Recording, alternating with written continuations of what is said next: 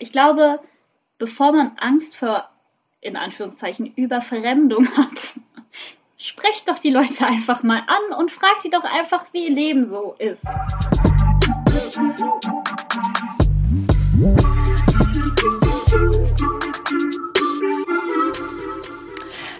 Hallo und herzlich willkommen zur nächsten Folge vom Puffcast. Heute haben wir ein ganz äh, besonderes und spezielles Thema und zwar geht es um Rassismus, denn wir befinden uns ja momentan in den Wochen gegen Rassismus im Pfaffenhofen und wir als Jugendparlament wollten uns da natürlich einbringen und hatten die Idee, dass wir mal Betroffenen ein Sprachrohr geben. Und ich habe zwei wundervolle Menschen gefunden, die über ihre Geschichte reden wollen und uns so ein bisschen erzählen. Ähm, wie Sie Rassismus und viele weitere Fragen so wahrnehmen. Genau, dann äh, würde ich sagen, fangen wir mal an, wenn ihr bereit seid. Jo, hallo. Und zwar wollt ihr beide euch erstmal, wollt ihr beide euch erstmal ganz kurz vorstellen? Okay, hallo, ich bin Salima, ich bin 20 Jahre alt und bin in Berlin geboren.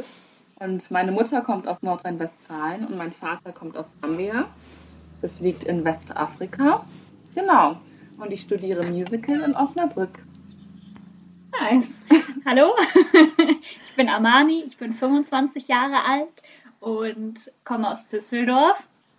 Ähm, meine Eltern haben sich relativ früh hier in Deutschland kennengelernt, aber die kommen gebürtig, meine Mutter aus Marokko und mein Papa aus Ägypten, also Nordafrika. genau. So glaube ich, so. Achso, und ich studiere auch Musical genau. hier in ja. Osnabrück am IFM. Und wir drei haben uns letztens genau. schon mal so in der Freizeit über das Thema ausgetauscht und deswegen dachte ich mir, kann man das ja auch mal ein bisschen mit der Masse teilen.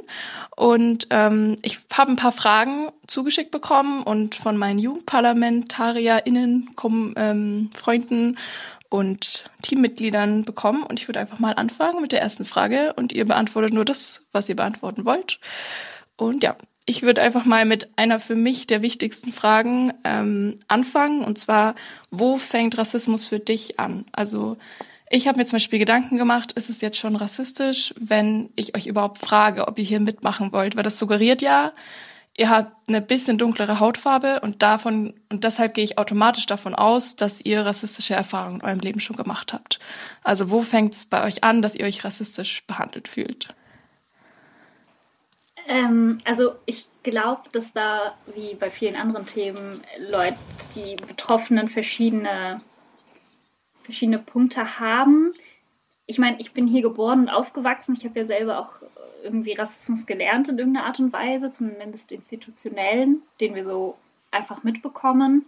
Ich, ich, ich finde es irgendwie schwierig zu sagen, wo es anfängt. Es kommt auch ein bisschen drauf an, wer was fragt oder sagt und mit welcher Intention. Also wenn mich jetzt eine fremde Person fragt, wo ich herkomme oder dass ich ja sehr gut Deutsch spreche oder so etwas in der Art, dann finde ich das rassistisch. Wenn aber ähm, eine Freundin von mir, die mich schon länger kennt, mich irgendwann fragt so, ey, ja, wo sind eigentlich deine Wurzeln? Weil es ja offensichtlich ist, natürlich, ähm, dann finde ich das wieder nicht rassistisch. Ich finde es, ja, also ich glaube, es fängt da an, wenn es einfach von außen, wenn Fremde ähm, mich sehr intim oder persönliche Fragen fragen, die sie weiße Menschen halt nicht fragen würden.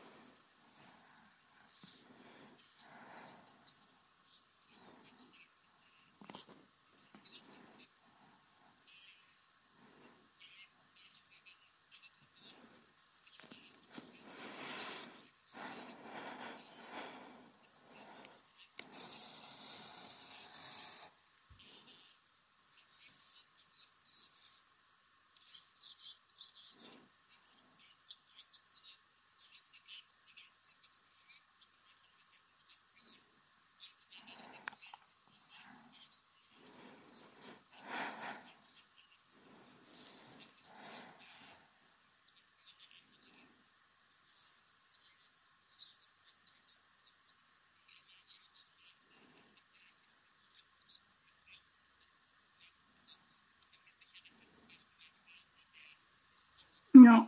Und wie du zum Beispiel meinst, also die Frage, ob wir jetzt den Podcast mit dir aufnehmen, das ist ja cool, weil es aus einem Interesse raus ist, um halt mhm. mehr darüber zu erfahren. Das ist was anderes, als wenn mich jemand fragt, äh, ja, du bist bestimmt äh, aus der Türkei, oder? Und du denkst dir so, ja, nee. Und wieso geht dich das an und was willst du mit dieser Frage erreichen? Das ist ja oft dann so eine einfach eine Befriedigung seiner Spekulation irgendwie.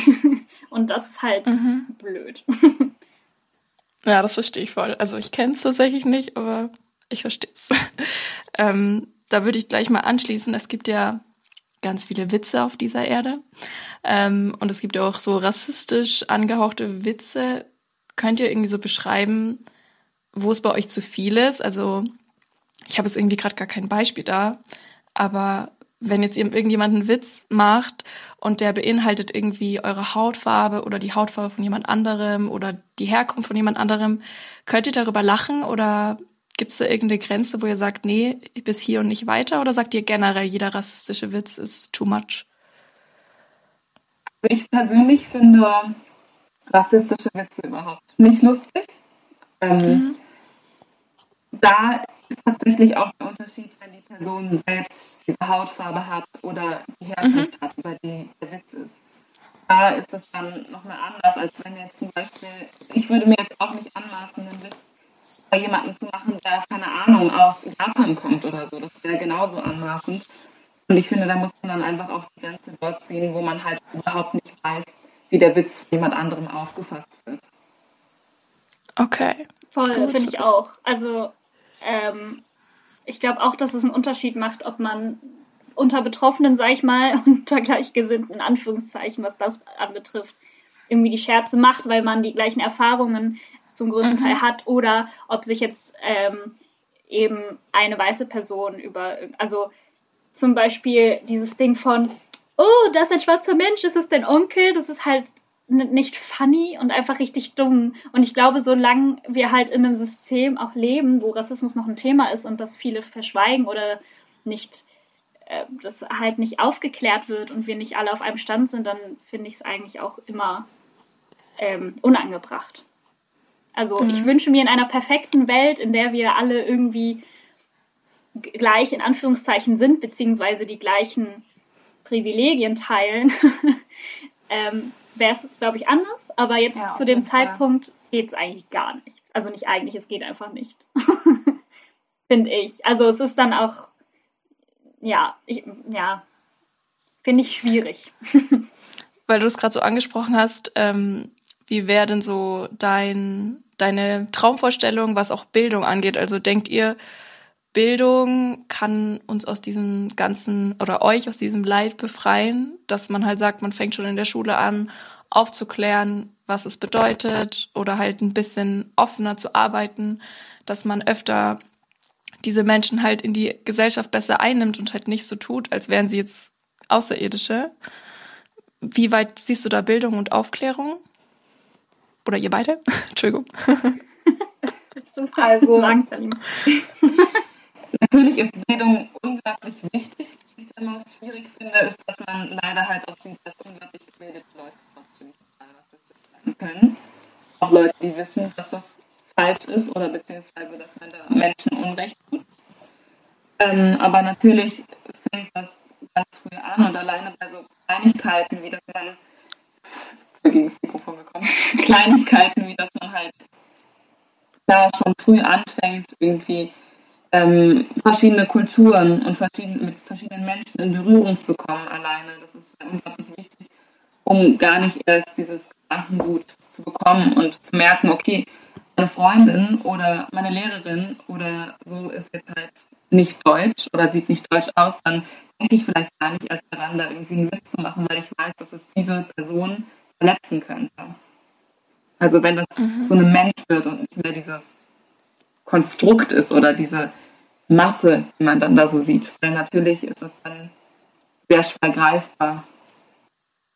Ja, also ich glaube auch, es würde, ich weiß nicht, ob du darauf hinaus wolltest, aber ich glaube, es würde helfen, wenn schon früh in der Schulbildung darüber aufgeklärt, also über Rassismus und Antisemitismus und alle, also am besten alle Diskriminierungsformen letztendlich ja. aufgeklärt werden würde.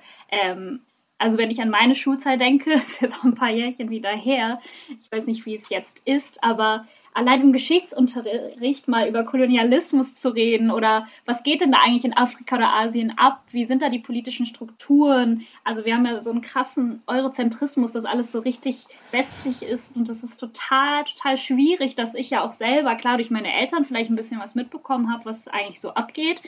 Ähm, auf der anderen Seite der Welt so, aber ich fände es total wichtig, dass ähm, man in der Schule darüber aufklärt und umso wichtiger, ich glaube jetzt, dass die neuen Generationen ja ein bisschen sensibler werden, was ich total cool finde, aber umso wichtiger, dass diese ganzen alten LehrerInnen und DozentInnen auch einfach so Antirassismus-Workshops und sowas machen und dass das mhm. unbedingt nicht nur ein Angebot sein sollte, finde ich, sondern dass das dringend durchgeführt werden würde, weil das letztendlich ja auch die Leute sind, die den Kindern was beibringen und die etwas vermitteln und die auch Vorbildfunktionen haben. Also da mhm fände ich es ganz wichtig, das in die Bildung einzubringen, aber auch gerade im Lehrpersonal, also schon, wenn Lehramtsstudierende ähm, anfangen, dass sie auch schon sowas lernen. Ja, voll. Mhm. Und letztendlich bringt das ja dann auch wieder Personen, die vielleicht nicht deutsch aussehen oder so in, den, in diesen Beruf rein. Weil der ja oft auch irgendwie, gibt es ja halt diese ganzen Stigma, zum Beispiel Freundin von mir ihre Mutter ist Deutschlehrerin, aber sieht halt nicht deutsch aus. Und da wird ganz oft gesagt, oh, sie können Deutsch sprechen. Und sie sagt dann immer, ja, ich habe einen Master in Germanistik krass. und das bringt halt niemand. Also oh, das ist krass. Das ist halt einfach auch unglaublich wichtig, dann da halt irgendwie die Chancen und die, äh, das Bewusstsein zu schaffen, dass halt nicht nur deutsch aussehende Leute halt LehrerInnen und auch vor allem DeutschlehrerInnen und sowas sein können. Mhm. Erlebt ihr das glaub, oft, dass. Oh, Entschuldigung. Also, sorry, ich wollte nur da, weil Deutsch aussehen, also wir sind ja, also ich weiß nicht, aber ich sehe mich auch als Deutsche, weil ich hier geboren, aufgewachsen und sozialisiert ja. bin. Deswegen bin ich auch Deutsche. Ich glaube, ja, dass wir da müssen über weiße Menschen reden müssen und über nicht-weiße. Krass. Aber erfahrt ihr das oft, dass ihr in so eine Schublade gesteckt wird, dass jemand kommt, zu euch kommt und sagt, ah, du kommst sicher aus Afrika? Das ist irgendwie immer so der Standard, habe ich das Gefühl, von Freunden und Freundinnen. Erlebt ihr das oft, dass so direkt davon ausgegangen werdet, ihr kommt von da, ihr seid dort geboren oder? Ähm, also es ist oft so ein, darf ich raten, wo du herkommst? So ein Ratespiel wird oft daraus gemacht und ich bin so, nee.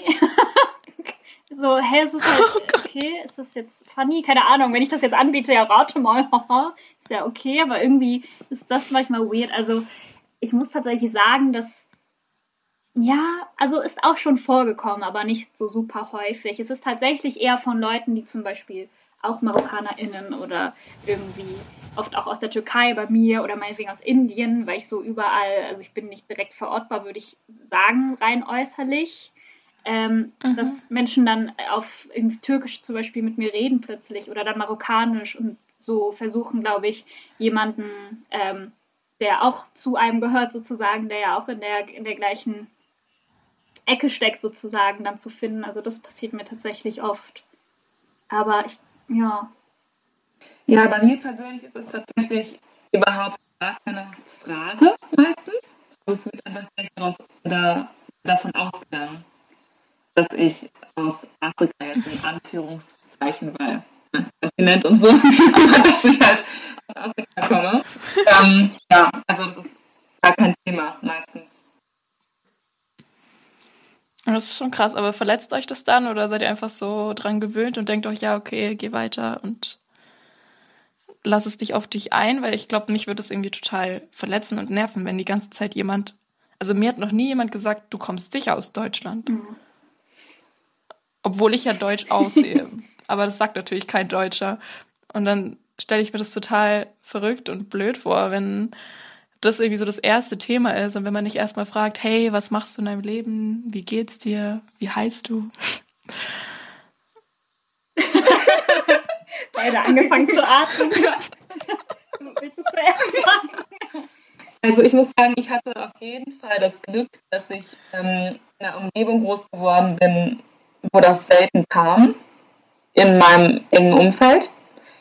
Aber dafür jetzt zum Beispiel letztens war ich im Friseur in Berlin, beim Friseur in Berlin. und ähm, da war eine Frau und die hat das Erste, was sie mich äh, gesagt hat, war auch, ja, sie können ja gut Deutsch sprechen.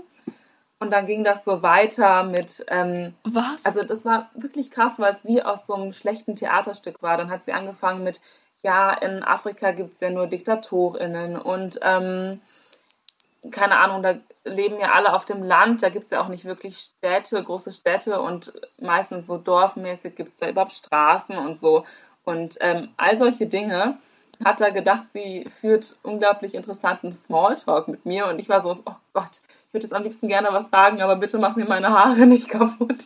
Das war eigentlich eine ganz komische Situation, weil die wirklich einfach so ungebildet war, was das Thema anging, dass ich das gar nicht ernst nehmen konnte. Das war einfach nur, also, und das verletzt mich dann in dem Moment auch nicht, weil es, also ich hätte dann noch nicht mal irgendwo anfangen können sie jetzt, oder es war da auch nicht in dem Fall nicht meine Aufgabe, ihr da jetzt zu erklären, dass Afrika ein Kontinent ist, weil das wusste sie zum Beispiel auch nicht. Ähm, und ja, und in dem Moment war das dann für mich auch nicht verletzend, weil ich mir einfach nur dachte, okay, komm, das, also der Zug ist leider abgefahren in dem Moment, da hätte ich jetzt auch nicht viel machen können in der Viertelstunde, in der ich da im Stuhl saß. Mhm. Mhm also zu der Frage mit dem Verletzen, das passt quasi auch gut. Also als Kind war mir gar nicht so klar, dass ich anders aussehe. Und es war irgendwie für mich, meine Eltern haben mir jetzt nie gesagt, du bist anders als die anderen, verhalte dich auch so oder irgendwas in die Richtung. Es kam echt erst, glaube ich, später, ähm, wo mir dann zum Beispiel in der Schule gesagt wurde, irgendwie, ah, dein Vater ist Ägypter, ah ja, da bei den Kameltreibern. Wo ich dachte so, the fuck, Kameltreiber. Weißt du, wie viele Menschen in Ägypten leben, was für großes, große Cities es da einfach gibt? Und es war halt ganz komisch für mich, weil ich mich mit Rassismus, also es war so, hä? Also klar, ich habe immer mal wieder gemerkt, okay, wir sind halt nicht so wie diese deutschen Familien irgendwie. Aber das war ganz komisch für mich als Kind. Ich habe halt irgendwann also ich habe immer versucht, sehr deutsch zu sein. Ich glaube, meine Eltern haben auch versucht, so, okay, du musst richtig gut Deutsch lernen und das irgendwie, irgendwie gut in der Schule sein, damit du auch aufs Gymnasium kommen kannst, damit du studieren kannst, weil irgendwie andere aus meiner Familie das jetzt nicht konnten und nicht die gleichen ähm, Privilegien letztendlich hatten, dass sie hier aufwachsen und so Chancen haben. Ähm, es, also es verletzt, es hat mich verletzt, weil ich so krass versucht habe, deutsch zu sein, glaube ich, aber natürlich nicht verändern kann, wie ich aussehe. Und das war dann halt allein für meine Identität so ein krass, krasses Problem. Und letztendlich, also jetzt bin ich an einem Punkt, wo ich weiß, dass es zu mir gehört und wo ich es cool finde und wo ich fein damit bin und wo ich dumme Kommentare dann einfach ausblenden kann. Aber natürlich, wenn es sich häuft, ist es halt einfach irgendwann extrem nervig und dann auch verletzend. Also ich wurde ähm, vor kurzem, ähm, weiß ich nicht, ein Vater von einer Bekannten von mir hat so ein Videoprojekt gemacht, wie einfach so verschiedene Mimiken ähm, sich entwickeln, hat uns irgendwie aufgenommen, einfach unsere Gesichter. Und dann waren wir irgendwie fertig und dann meinte er zu mir, also der war total, ich hatte das Gefühl, war total ähm, aufgeklärt und dann fragt er aber plötzlich so, ja, ähm, du kannst aber echt gut Deutsch, wieso eigentlich? Weil ich habe ja hier und hier in dem äh, Heim gearbeitet, keine Ahnung was, und da war es halt nicht so. Und ich dachte so, hä? Weil ich hier aufgewachsen bin, weil ich hier zum Kindergarten und zur Grundschule und aufs Gymnasium gegangen bin, weil ich, was ist das für eine komische Frage, davon auszugehen, dass ich ja erst spät hier hingekommen bin und ähm, auch dieses Ding, also ich hätte ihm am liebsten gesagt, oh ja, danke, du kannst auch richtig gut Deutsch, weil es einfach so absurd war, dass man heutzutage nicht versteht, dass Leute hier aufwachsen und die gleichen Wege gehen wie alle anderen Kinder und Menschen. Und ja, also ich hab, war immer sehr höflich und ich habe oft das ge irgendwie das gehabt, dass ältere Menschen mich in der Bahn oder so angesprochen haben und dann gefragt haben, hey, wo kommst du, woher kommst du denn? Und dann habe ich es halt manchmal gesagt und dann fingen die plötzlich an so, ich war auch schon mal in Marokko und oh, ist das toll da und auch eure Kultur und das ist ja total nett gemeint und ich finde es ja auch cool, wenn man sich dafür interessiert, aber irgendwie ist es auch so, so die weiße Frau neben mir wurde nicht gefragt, woher sie kommt und wie toll denn äh, Buxtehude ist, so sie wohnt. Das ist halt einfach ganz, ist ganz skurril. Aber ähm, oft kann ich das glücklicherweise mit Humor nehmen. Aber noch, eine, noch ein Beispiel. Ähm, ich war am Hauptbahnhof in Düsseldorf, wo ich ja, aufgewachsen und lang gewohnt habe.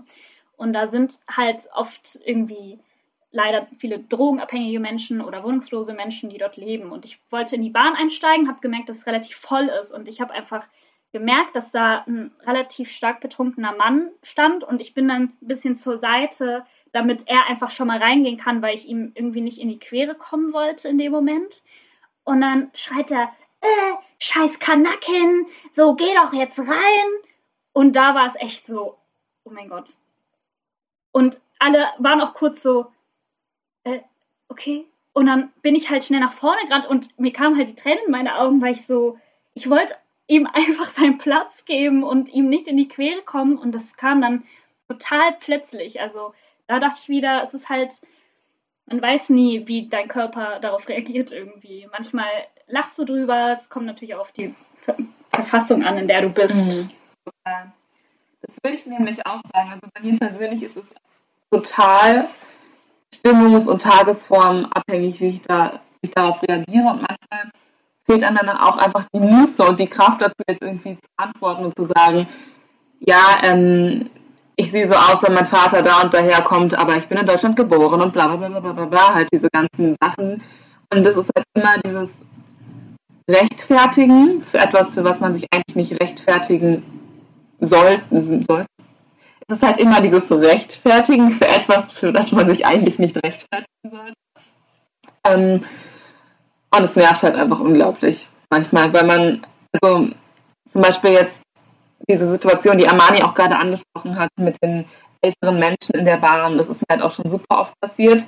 Bei mir ist es dann aber auch oft so, dass ich dann jetzt schon, schon so eine Haltung habe, ähm, okay, ich muss jetzt unglaublich höflich sein und nett und freundlich, einfach nur damit die nicht denken, dass ich eine von den Blöden bin auch immer die Blöden sein sollen, aber so wurde einem das halt irgendwie auch eingebläut, dass man halt extra lieb und höflich und artig sein muss, damit man die gleichen Privilegien und äh, bekommt wie halt weiße Menschen und auch gleich behandelt wird, damit niemand denkt, dass man bloß einer von den schlimmen ImmigrantInnen oder was auch immer ist, weil das halt irgendwie dieses Bild ist, was man bekommt.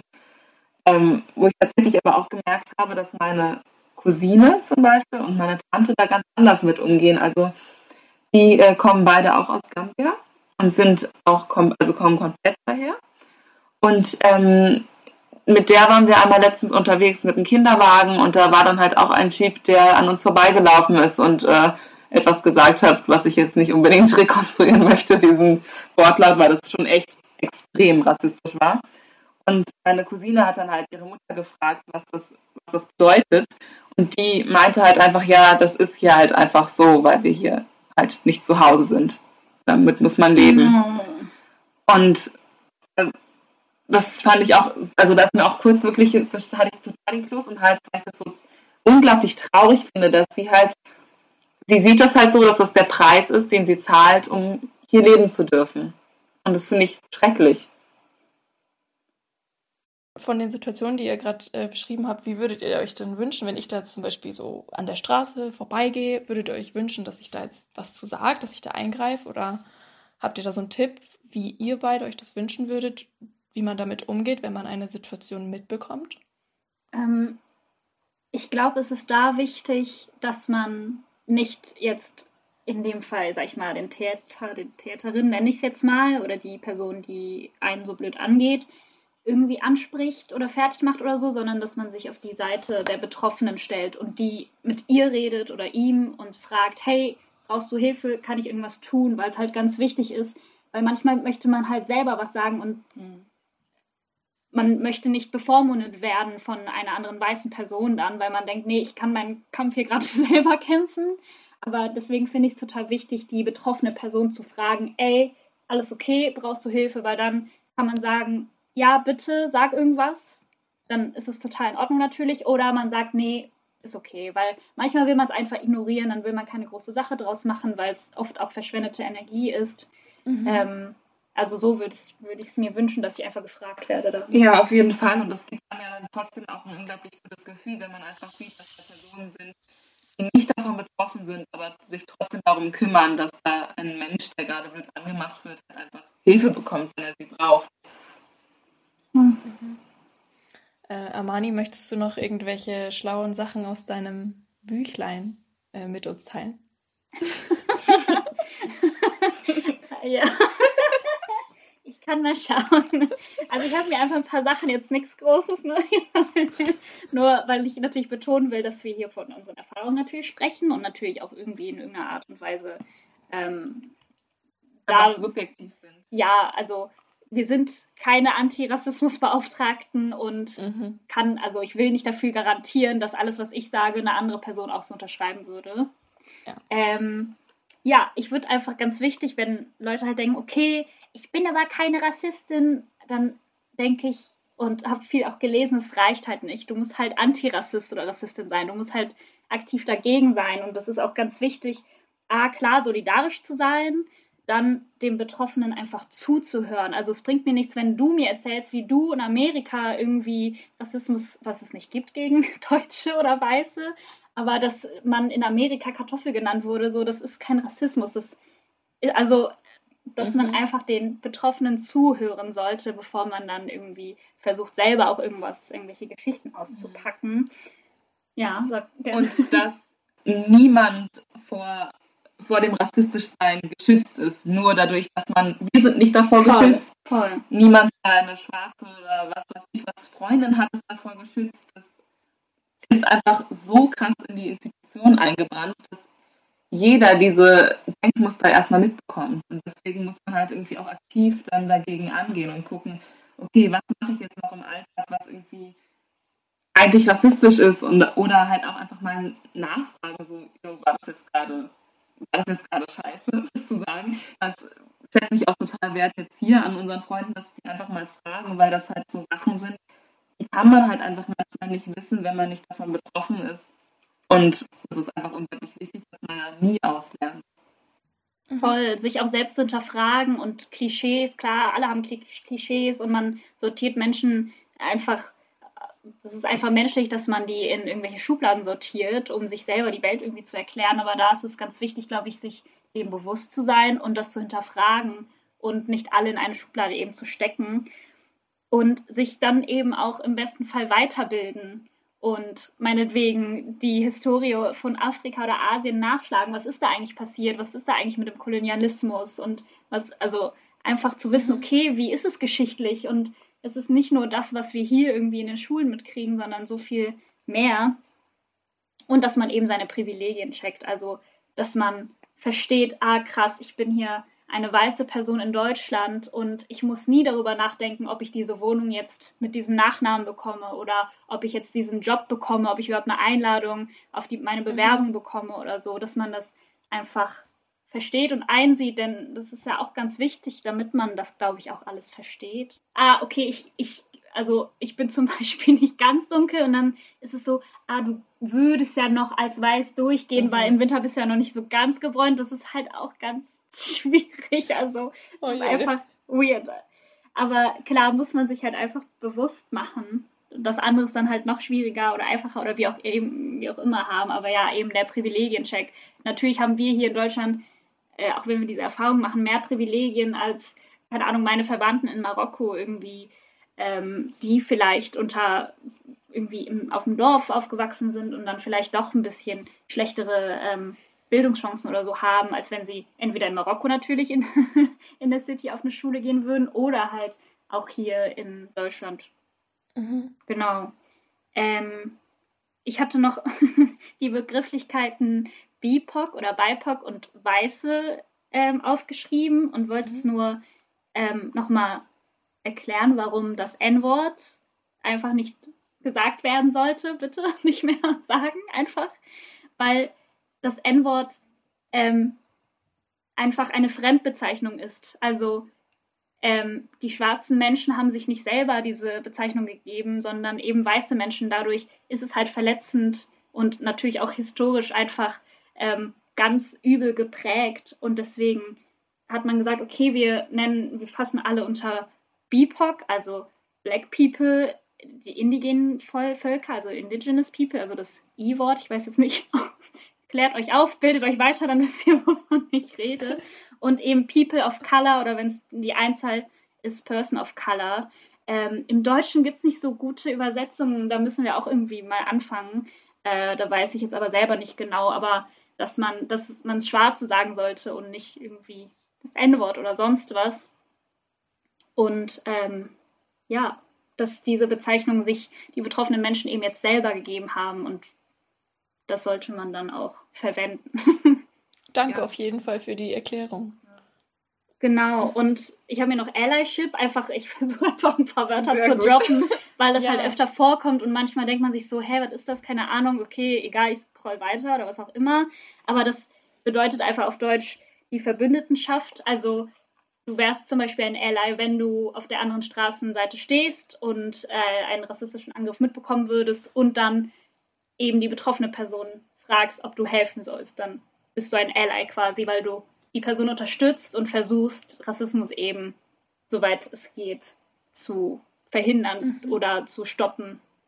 Also was ich auch vorhin genau. meinte, dieses aktiv antirassistisch sein und nicht nur von sich selbst sagen, ich bin nicht rassistisch, sondern richtig voll, was, voll. was tun. Okay. Genau, genau. Ja. Und ich wollte noch, also ich zum Beispiel folge ganz vielen Instagram-Channels oder mhm. wir haben auch beide Podcasts einfach gehört über Antirassismus und es gibt auch ganz viele Bücher. Ich nenne einfach mal ein paar Instagram-Channels, die ganz ja. gute Aufklärungsarbeit ähm, ähm, liefern. Danke. ähm, es ist einmal Say My Name auf Englisch zusammen und so ein Unterstrich und dann BTB. Weißt du was, Amanda, ich kann die einfach, ich kann die einfach alle in die Beschreibung schreiben. Aber oh, du kannst sie, auch noch mal, okay. kannst sie auch noch mal vorlesen und dann tue ich sie in die Beschreibung. okay, dann erklär mir mal, erklär mit AE und alles auch zusammen und klein. Dann Alice Haruko und Tupoka Ogette. Ich glaube, das ist auch für alle, für alle die geläufigsten. Die haben auch jeweils Bücher bzw. Podcasts, könnt ihr auch einfach Spotify, darf ich das nennen, eingeben. Und dann findet ihr auch ganz viel. Also das hilft halt, dass man einfach vielleicht in der Bahn oder so einfach mal reinhört. Es mhm. ist halt ganz augenöffnend auch für mich jetzt zum Beispiel gewesen. Ähm, ja, aber ich kann dir auch noch mehr nennen, dann kannst du das reinschreiben. Ja, also schaut auf jeden ähm, Fall in die ähm, Beschreibung. Yeah, genau. Und ich wollte noch sagen, ich habe mir noch aufgeschrieben, Namen, die man halt so schwer aussprechen oder schreiben kann. Oh. Ich denke mir halt, wow, wir haben mittlerweile so viele englische Begriffe auch in unserer deutschen Sprache und es gibt auch deutsche Namen, die irgendwie schwer auszusprechen sind. Und Amani El Sadek ist mein ganzer Name. Und wie oft darüber gestolpert wird und ich bin, es ist genauso, wie es gesprochen wird. Es ist wirklich nicht schwer und. Und dann fragst du halt nach, aber Leute versuchen die ganze Zeit schon Schuschins auszusprechen Und das denke ich mir ganz ehrlich. dann kann man Gefallen halt auch echt tun. Voll. Also es ist wirklich nicht so schwer, wenn man sich ein bisschen bemüht. Ist ja auch okay nachzufragen, aber dieses Anstellen ist halt ein bisschen ja, das ist halt einfach, unnötig. Ja, total Eierschalen Sollbruchstellenverursacher. What the hell? oh, das ist mein Lieblingswort. oh Mann, Salim, hast du auch ein Lieblingswort? Ein Lieblingswort? Oh, das ist aber schwierig. Ein gutes Verhältnis zu Wörtern. In unserem Sprechunterricht. Wie wird das ausgesprochen? Ja. Ach ja. Oh Mann. Okay, habt ihr noch irgendwas, was ihr unbedingt äh, dieser Gesellschaft noch mitgeben möchtet oder irgendwas, was ihr loswerden wollt? Oder habt ihr euch alles von der Seele geredet, was ihr reden wolltet? Ähm, ich glaube schon. Ich glaube, bevor man Angst vor, in Anführungszeichen, Überfremdung hat, sprecht doch die Leute einfach mal an und fragt die doch einfach, wie ihr Leben so ist. Gar nicht so, mhm woher kommen sie, I don't know, sondern einfach mal das Spra also einfach mal auf die Leute zugehen. Das sind keine mhm. Aliens. einfach mal mit denen reden, weil es sind hauptsächlich sehr viele nette Leute dabei. Genau, dann muss es ja auch nicht immer um Herkunft und Hautfarbe und was weiß ich was gehen, weil letztendlich sind Leute, die schwarz sind oder aussehen, als würden sie woanders herkommen, jetzt auch nicht irgendwie so ein freies äh, Lexikon, dass man mal alles tragen kann, was, was einem so auf der Seele liegt. Aber ähm, ja, es ist einfach total wichtig, dann zu schauen, dass man halt irgendwie versucht, im Kopf diese Grenzen ein bisschen aufzubrechen. Halt in Hautfarben so krass zu denken. Mhm. Ja. Trotzdem ist es natürlich wichtig zu sehen, dass es andere Menschen gibt und Hautfarben zu sehen. Das ist natürlich der erste Punkt, um zu sehen, okay, da sind verschiedene Menschen, die verschiedene Erfahrungen haben und machen. Genau. Aber das ist dann halt eben nicht die schwarze Friseuse ist, sondern halt die Friseuse. Und dass es dann in dem Moment egal ist. Toll. Ja. Sehr schön. Vielen, vielen lieben Dank für eure ganzen Geschichten und ähm, die Aufklärungsarbeit und die ganzen Fakten und Informationen. Aber auch für mich sehr viel Neues dabei. und ja.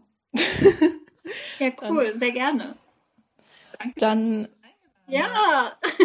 Gerne. Danke fürs Mitmachen. Ich hoffe, ihr hattet Spaß. Ich hoffe, der Tee hat geschmeckt. Und ähm, oh, yeah, ich hoffe, dass der Podcast vom Ton her gut ist, weil wir haben eine große Distanz gerade leider. Deswegen hoffe ich, dass alle Zuhörer und Zuhörerinnen einen schönen Ton genossen haben. Danke fürs Zuhören und bis zum nächsten Mal. Tschüss. Tschüss. Danke.